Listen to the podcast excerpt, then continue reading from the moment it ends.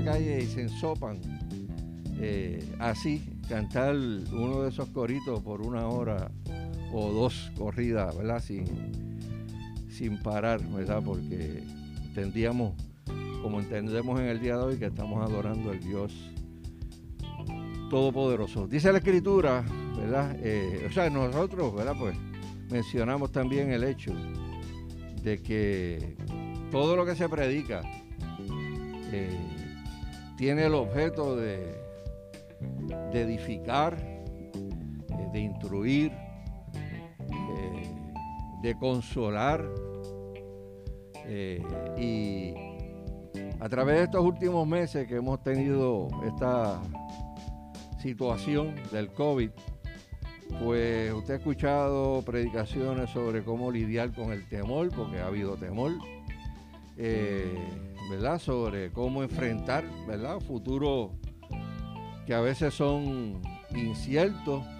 Eh, de todo eso hemos ministrado y hemos predicado en el día de hoy. Y yo estaba pensando, ¿qué más se le puede añadir, ¿verdad? Eh, a, esto. Y y decidí pues en el día de hoy predicar sobre la eternidad. Sobre la eternidad. Eh, porque si algo es seguro para la vida de, un creyente, y si algo debe motivar a un creyente a seguir echando para adelante en la vida, es saber que un día va a llegar a una eternidad, ¿verdad? que un día va a llegar a estar en la presencia de Dios por siempre, ¿verdad? Eh, yo titulé esto La eternidad. Un mundo espiritual etéreo o unos cielos y una nueva tierra que son tangibles. Que vamos a estar aquí, que la vamos a poder disfrutar, que vamos a poder decir, esto es, esto yo lo estoy tocando. Esto, esto es algo, ¿verdad? Que lo estoy disfrutando. Porque cuando nosotros hablamos de la eternidad, mucha gente visualiza la eternidad de diferentes maneras. Si yo preguntara aquí a cada uno de los que está aquí cómo visualiza la eternidad, pues posiblemente me darían varias versiones, ¿verdad? Eh, hay personas que piensan que eso es como tú, tú vestido de blanco, con un arpa en la mano, ¿sabes? Tocando. O así, de nube en nube personas pueden pensar eso. O, personas así como, como autómatas, adorando a Dios 24-7, pero, pero sin poder hablar de otra cosa, que no sea todo el tiempo eso. Eh, y yo recuerdo, yo era adolescente, esto lo, lo, di una vez. En mi adolescencia había unas revistas que eran revistas satíricas que yo no sé si existen todavía. Y había esa revista que se llamaba Matt, Matt, que era de un muchachito que siempre le, cambiaba la, ponían uniformes diferentes, qué sé yo, pero era la misma cara. Y era una revista de, sátira, ¿verdad? De, sátira política, de sátira social. Y recuerdo haber visto eh, un, una especie de cuadritos de dibujo donde presentaban a un angelito todo atribulado, así achichonado con un arpa, este, y, otros ángeles, pues, tú sabes, este, haciéndole bullying. Y yo me acuerdo que de adolescente yo leí yo vi eso. Y el cielo puede ser así. O sea, si, tú pasaste penuria en esta vida, tú sabes, cuando tú llegas al cielo tú no puedes seguir pasando penuria. Pero la realidad es que, hermano, muchas versiones se, se tejen, ¿verdad? De lo que es el cielo y de la eternidad. Eh, porque a pesar de que la Biblia habla mucho y ofrece muchos detalles sobre lo que va a ser el milenio y lo que va a ser la vida en el milenio, a veces no entra eh, en mucho detalle de cómo será el resto de la vida eterna.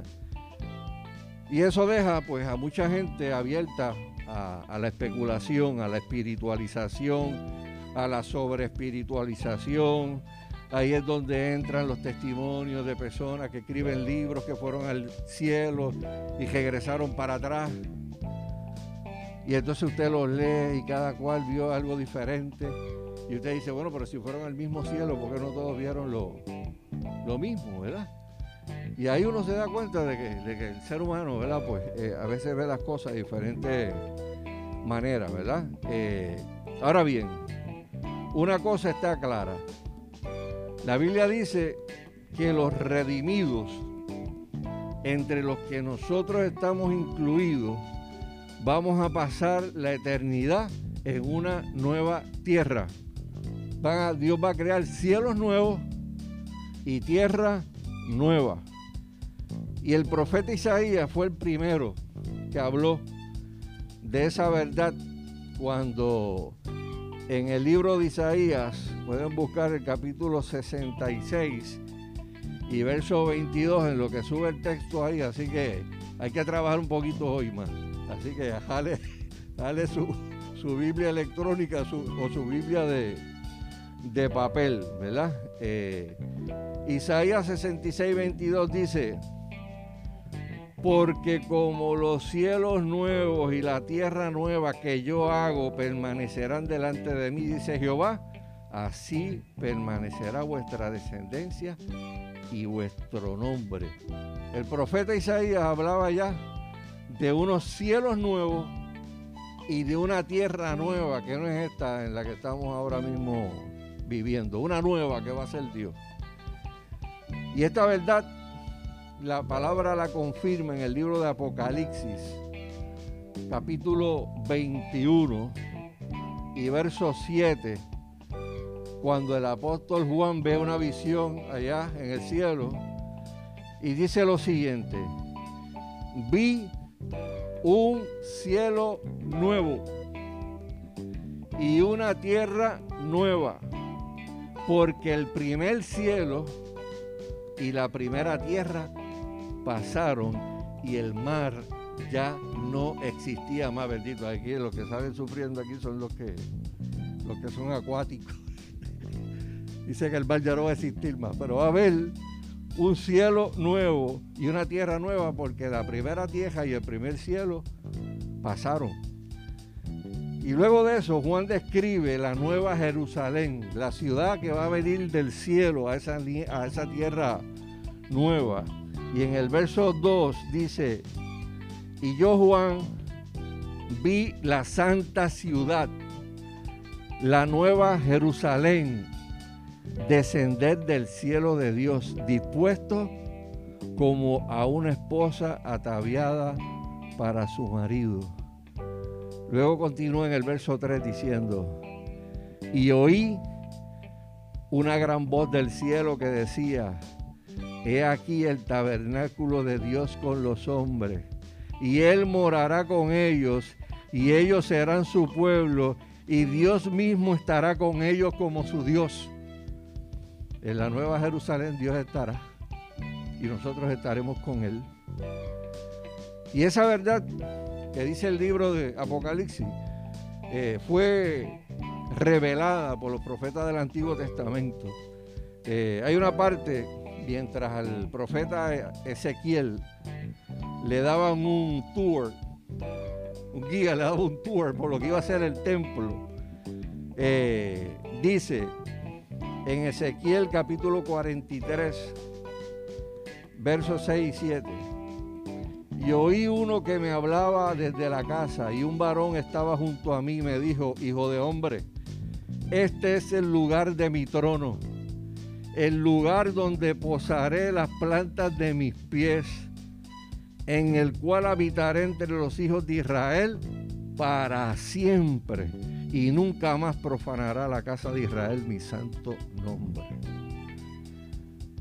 Hermanos, nosotros, los redimidos, los que perseveraremos hasta el fin, los que hayamos sido, los que hayamos, eh, eh, hemos sido fieles, hallado fieles, y el pueblo de Israel, con nuevos cuerpos, con cuerpos glorificados, moraremos en una nueva tierra, en una nueva ciudad, en la misma presencia de Dios, con su Hijo Jesús.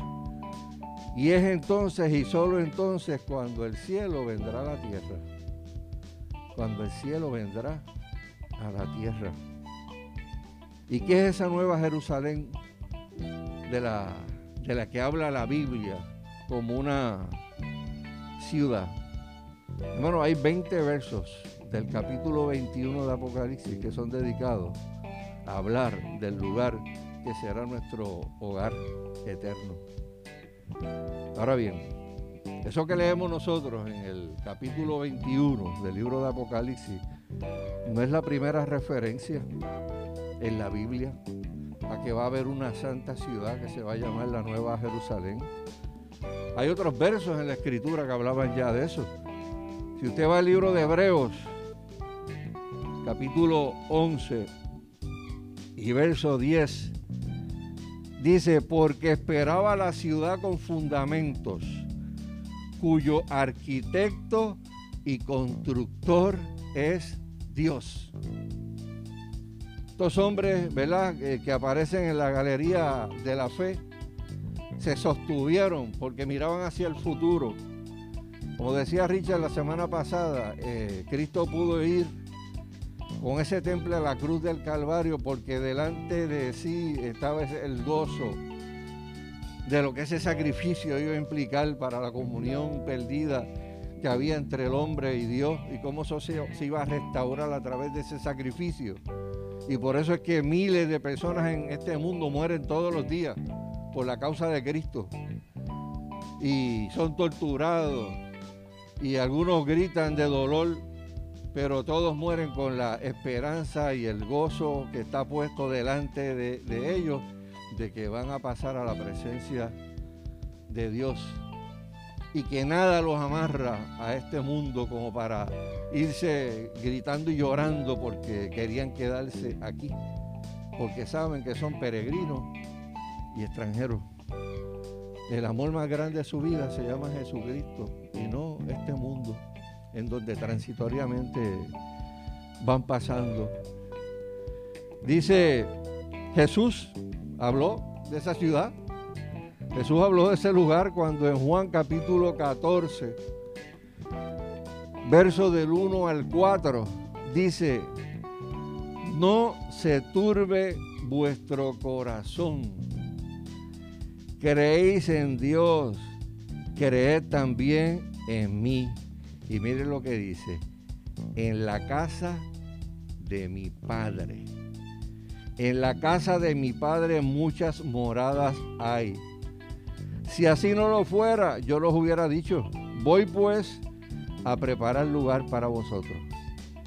Y si me fuera y os prepararé el lugar, vendré otra vez y os tomaré a mí mismo para que donde yo estoy, vosotros también estéis. Y sabéis a dónde voy y sabéis el camino. Jesús le llamó a este lugar, a esta ciudad, la casa de mi Padre. Ahora mismo, hermano, en estos instantes, Jesús está expandiendo, arreglando y poniendo bonita esa casa, esa ciudad que diseñó y construyó su Padre. Y Jesús está preparando, se, la está preparando para su novia, igualito que hacían en las costumbres del Antiguo Testamento en donde el novio le añadía un lugar a la casa de su padre donde iba a vivir y donde iba a recibir a la que sería su esposa. Y eso lo confirma el libro de Apocalipsis en el capítulo 21, en el verso 2 y verso 9, cuando habla de esa novia o de esa esposa que dice esposa ataviada para su marido. Y el verso 9 que dice, ven acá, te mostraré la desposada, la esposa del Cordero, o sea, nosotros, la iglesia de Jesucristo. Hermano, de alguna manera, al final del milenio, los redimidos seremos llevados por Dios a esta nueva ciudad. Mientras Dios destruye esta vieja tierra y crea otra nueva y perfecta, no sé si como lo hizo al principio, antes de que el pecado llegara a arruinarlo todo, que el primer hombre y la primera mujer tenían comunión con Dios y podían hablar con Dios y que el pecado fue lo que destruyó esa comunión y el hombre y la mujer de, entonces se esconden de Dios. Se esconden de Dios porque reconocen que hay culpa y pecado en sus corazones. Pero Dios un día va a crear un cielo nuevo y una tierra nueva. Y ahí Él va a estar con nosotros. No va a haber presencia del pecado allí. Y todas las promesas hechas desde el libro de Génesis se van a cumplir. Hermano, ¿cuántos quieren estar allí? ¿Cuántos quieren disfrutar de eso? Porque eso es lo que dice la escritura.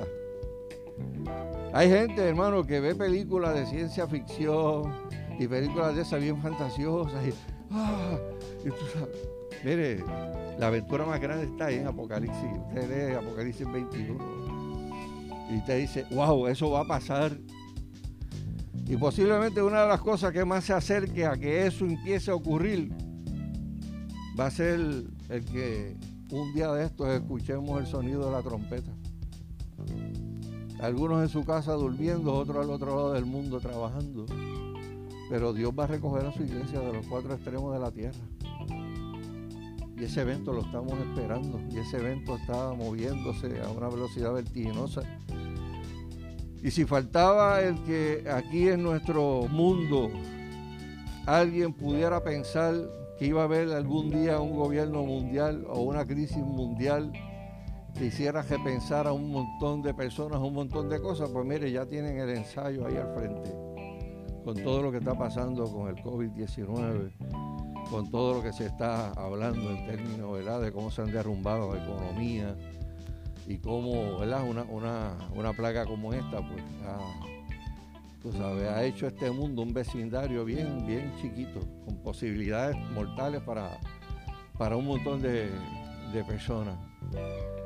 Por eso es importante, hermano, que nosotros preparemos nuestro corazón eh, para ese momento, para ese tiempo.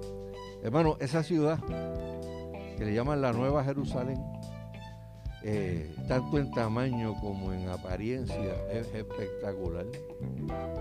Eh, es una ciudad que va a reflejar la gloria de Dios. Imagínense, si hay gente aquí en este, en este mundo que hacen películas y hacen efectos de, hacen efectos de estos bien espectaculares y la gente se queda lelo viendo esos, esos efectos. Imagínense un lugar que construyó y diseñó el Señor, que refleje su gloria.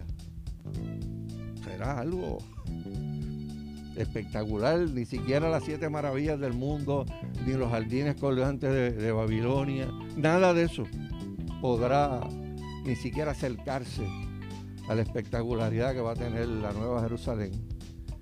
Y si ustedes quieren ver algo de eso, mire, Apocalipsis 21, ábralo ahí y mírelo. Apocalipsis 21, voy a leer el verso 11 y el verso 16. Esa ciudad, obviamente, dice, teniendo la gloria de Dios. ¿No te acuerdas que dice que yo, escribí todos los versos?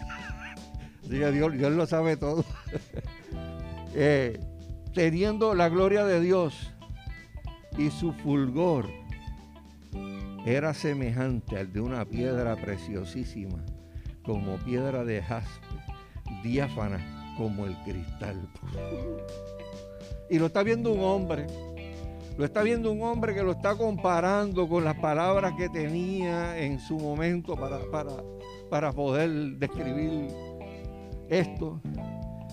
Dice, la ciudad se haya establecida en cuadro y su longitud es igual a su anchura y él midió la ciudad con la caña, 12 mil estadios. La longitud, la altura y la anchura de ella son iguales, 1500 millas en todas las direcciones. 1500 millas en todas las direcciones. Como del Canadá hasta el Golfo de, México. Eh, y me imagino que la nueva tierra ¿verdad? será un poquito más grande para que sea proporcional, ¿verdad? A esa tremenda ciudad. Eh, hay gente, ¿verdad?, que estudia la, profecía y todo eso y dice que en una ciudad como esa, pues de esas dimensiones podrían caber millones de personas. Y obviamente tiene que ser cierto porque millones de personas han conocido a través de toda la, er, de toda la historia de la humanidad, ¿verdad? A Dios, le han entregado su, su corazón. Eh, pero, ¿sabe algo? O sea, cuando yo leí esto la, primera vez dije, wow, ok, chévere. 1500 para el lado, 1500 para acá, para allá. Pero 1500 para arriba. O sea, ¿y quién puede? O sea, será este como una ciudad de mil pisos. O sea, para subir allá arriba, para subir a lo último. Pues mire, yo me imagino que para que eso pueda ocurrir, pues tienen que haber cuerpos glorificados. Eh, cuerpos como los que tuvo Jesús después de la resurrección, inmunes a la ley de gravedad. Y lo que estoy diciendo no es ciencia ficción. Filipenses capítulo 3, verso 21 dice que Él va a transformar el cuerpo de la humillación nuestra, este cuerpo que usted tiene que se enferma, que decae según van pasando los años, para que sea semejante al cuerpo de la gloria suya. Usted va a tener un super cuerpo, semejante al cuerpo del Jesús resucitado. ¿Y qué hizo Jesús cuando partió de esta tierra? Estaban los discípulos allí mirando lo que hizo ascendió al cielo. Cuando se le apareció a los discípulos, atravesó paredes, comió con los discípulos. Y yo creo, ¿verdad?, que una ciudad, ¿verdad?, que va a ser tan alta también, estará hecha para, para cuerpos glorificados. De la belleza de, esa ciudad, alguien debería ocurrirse, ¿verdad?, hacer una, una película, pero yo creo que es tan majestuoso, ¿verdad?, que que, es difícil. No sé si hay alguien por que haya hecho algo que aparezca. Eh, anoche cuando estaba terminando esto decía, bueno, déjame, buscar pues, en internet a ver si, si alguien ha hecho alguna película de la Nueva Jerusalén, pero no, no. Después se me fue de la, de la memoria. ¿Cuáles serán las actividades de la eternidad? Como dije al principio, hermano, no es que usted esté en la nube 59 tocando el alpa el día. ¿Qué haremos? La Biblia dice en Apocalipsis 22.3 que nosotros vamos a servir. Dice, y sus siervos le servirán. Nosotros le vamos a servir a Dios. Parte del servicio es la adoración, que es cantarle, que me imagino que los dones que tú tuviste en la tierra, van a ser magnificados allá arriba. O sea, el que era artista, el que era pintor, el que, tenía un montón de dones de estos creativos. Me imagino que la palabra se tomará, se tornará en algo vivo, donde podamos preguntarle a los propios autores. yo, yo sueño con estas loqueras. Yo sueño con esto.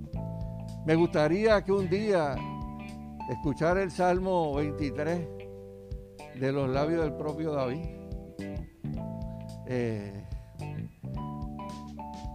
muchos pasajes, o sea, que, han edificado por años, eh, que te han sostenido, que lo escribieron profetas, que lo escribieron discípulos, tú poder decirle a Pablo, a Pablo o a Santiago, eh, lo que escribiste, wow, me sostuvo en los momentos de dificultad.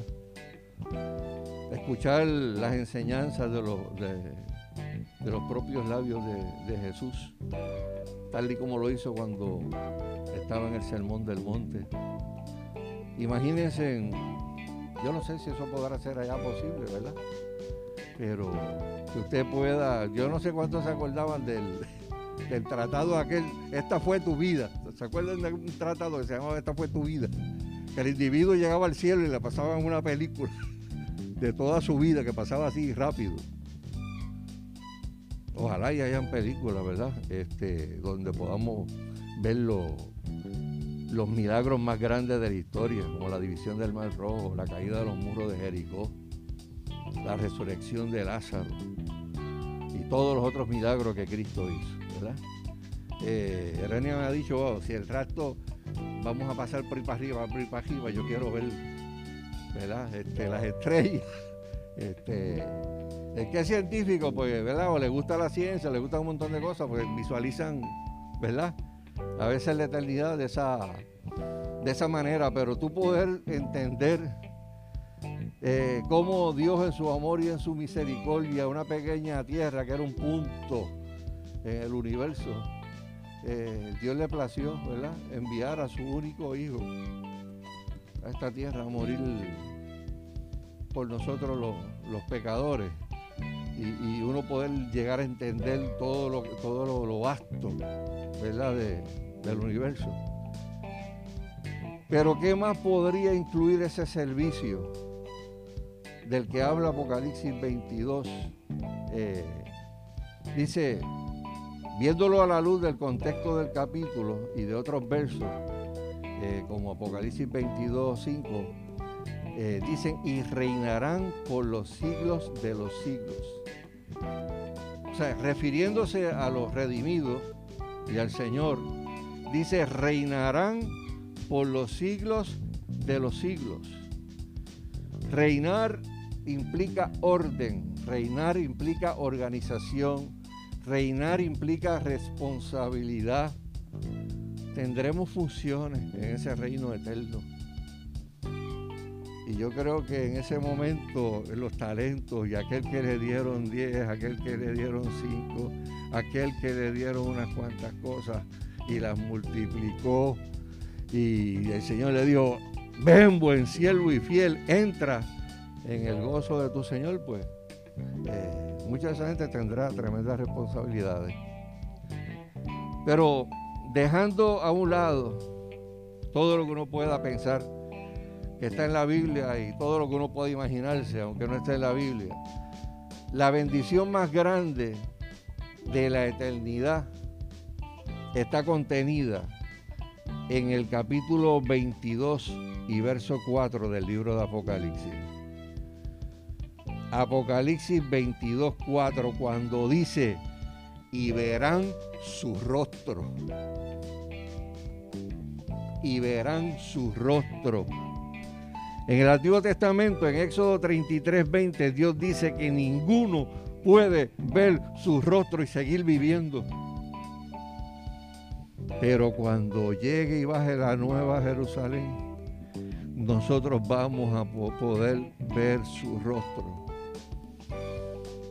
O sea, eh, en el cielo tendremos ese glorioso privilegio de ver su rostro. Y de eso se trata la eternidad, hermano, de volver a tener la comunión perfecta con Dios que tuvieron un día las primeras dos personas que Dios creó, Adán y Eva.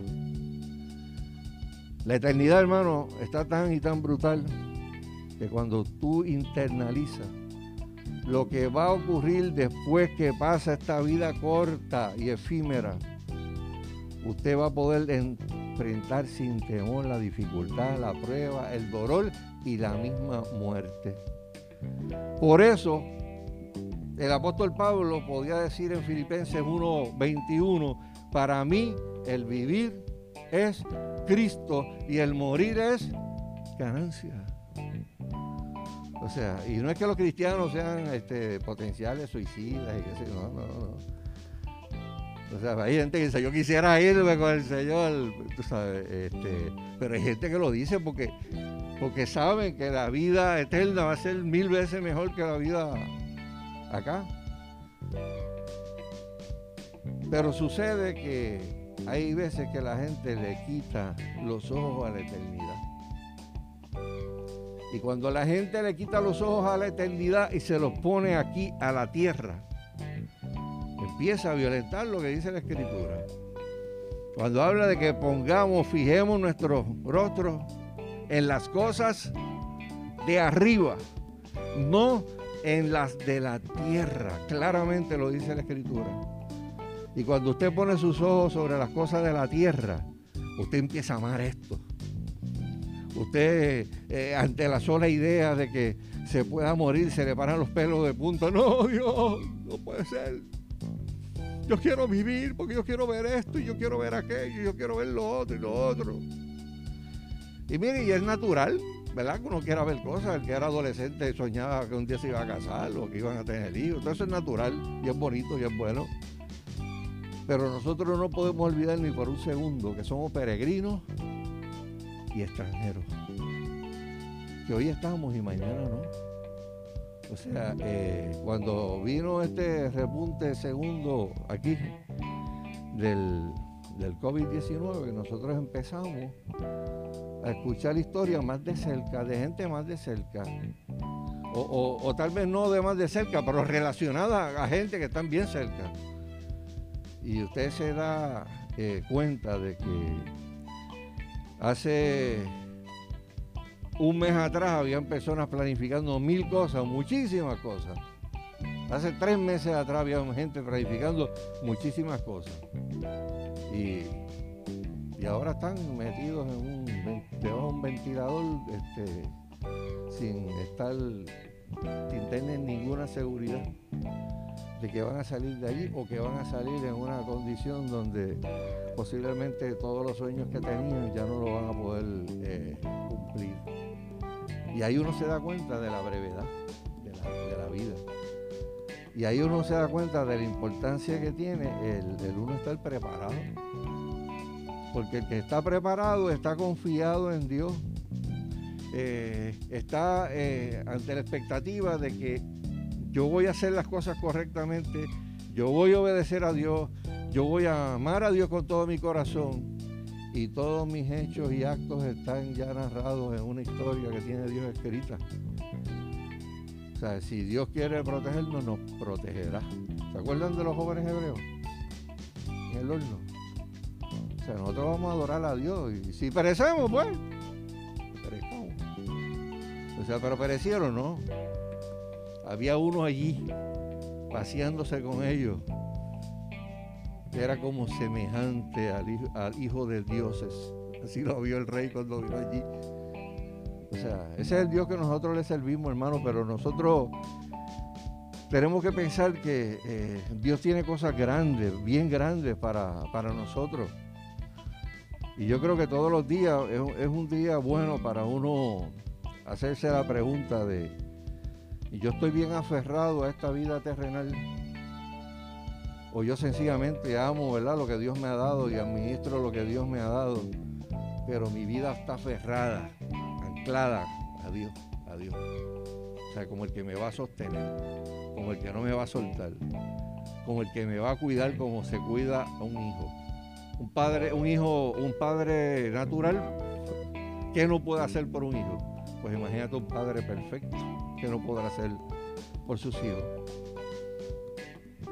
nosotros tenemos que hacernos esa pregunta. Nuestra vida está aferrada a, la tierra, a lo que tenemos, a lo que el mundo me ofrece, me ofrece o mi alma está atada y anhela todos los días el cielo y la eternidad. Eh, y le enseño a los que están a mi lado a amar la eternidad, a saber que un día vamos a estar en la presencia de Dios y hermano, mientras más llegues a amar a Dios, más grande va a ser tu deseo de llegar a estar un día junto a Él.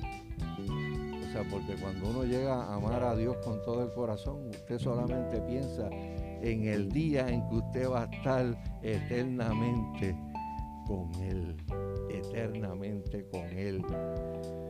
Y si los discípulos que escribieron estas cosas en el primer siglo pensaban que el Señor estaba a la vuelta de la esquina y escribían esto y se prepararon con todo su corazón y juraban que ellos iban a volver a ver a Cristo como se fue en aquellas nubes, ellos lo iban a ver bajar de nuevo.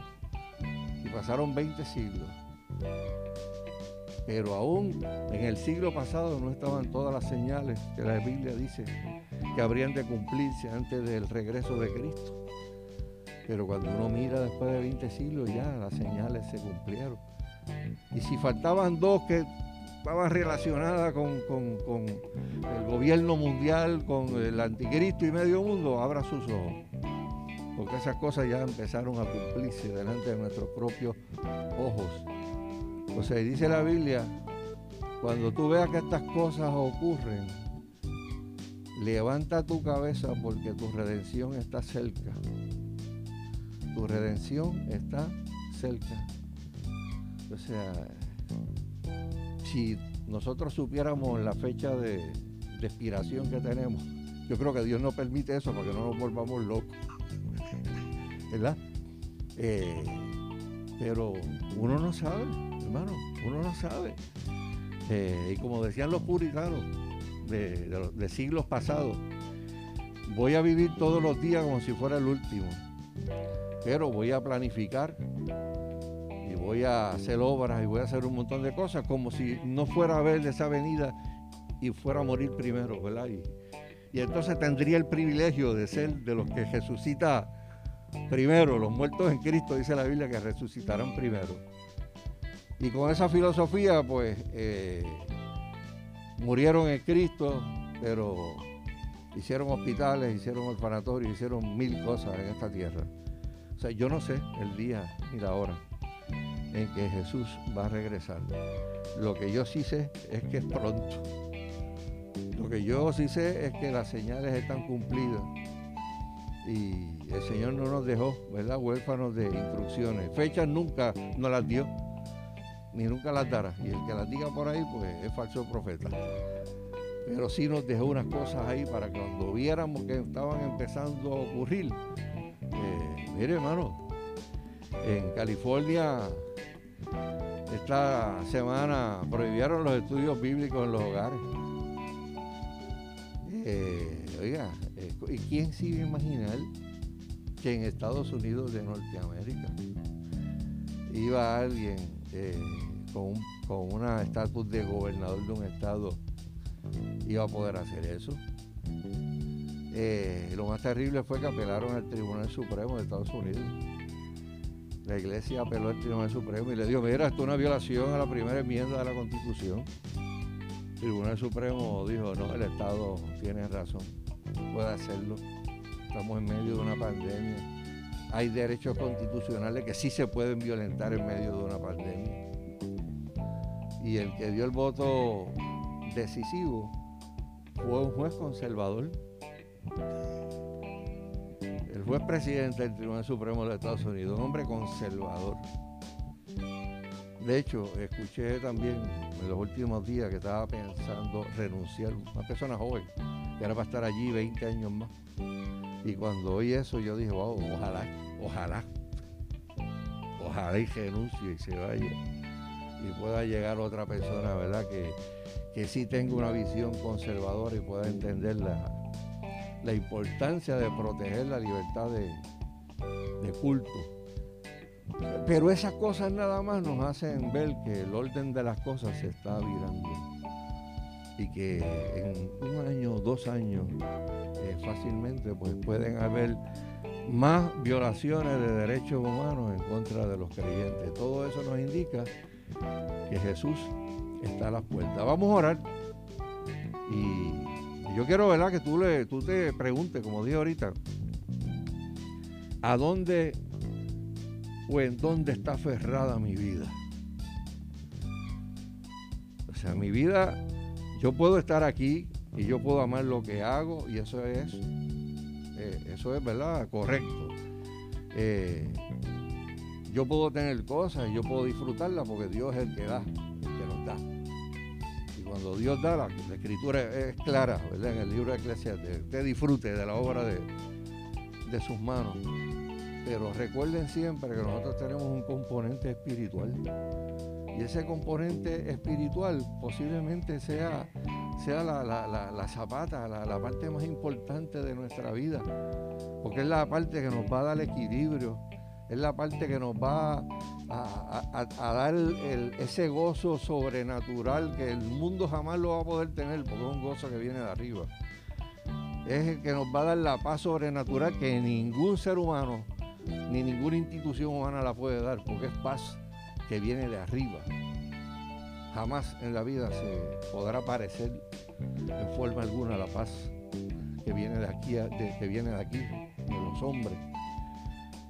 Y posiblemente esos elementos, fe, esperanza, amor, deseo de servirle a Dios, deseo de servirle a los, a los demás, son características de personas que están aferradas a lo eterno. Vamos a orar y vamos a pedirle al Señor que Él en su amor y en su misericordia, ¿verdad? Eh, nos haga entender los tiempos que estamos viviendo para que tomemos la, la decisión de seguir siendo sal y luz de esta tierra y también podamos, Señor, decir, oh Dios, yo no quiero olvidarme ni por un minuto de que yo voy a tener una eternidad donde tú vas a estar conmigo y yo voy a estar contigo.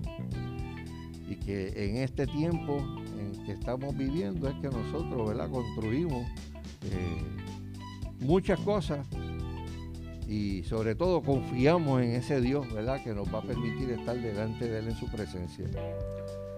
Padre, en el nombre de Jesús.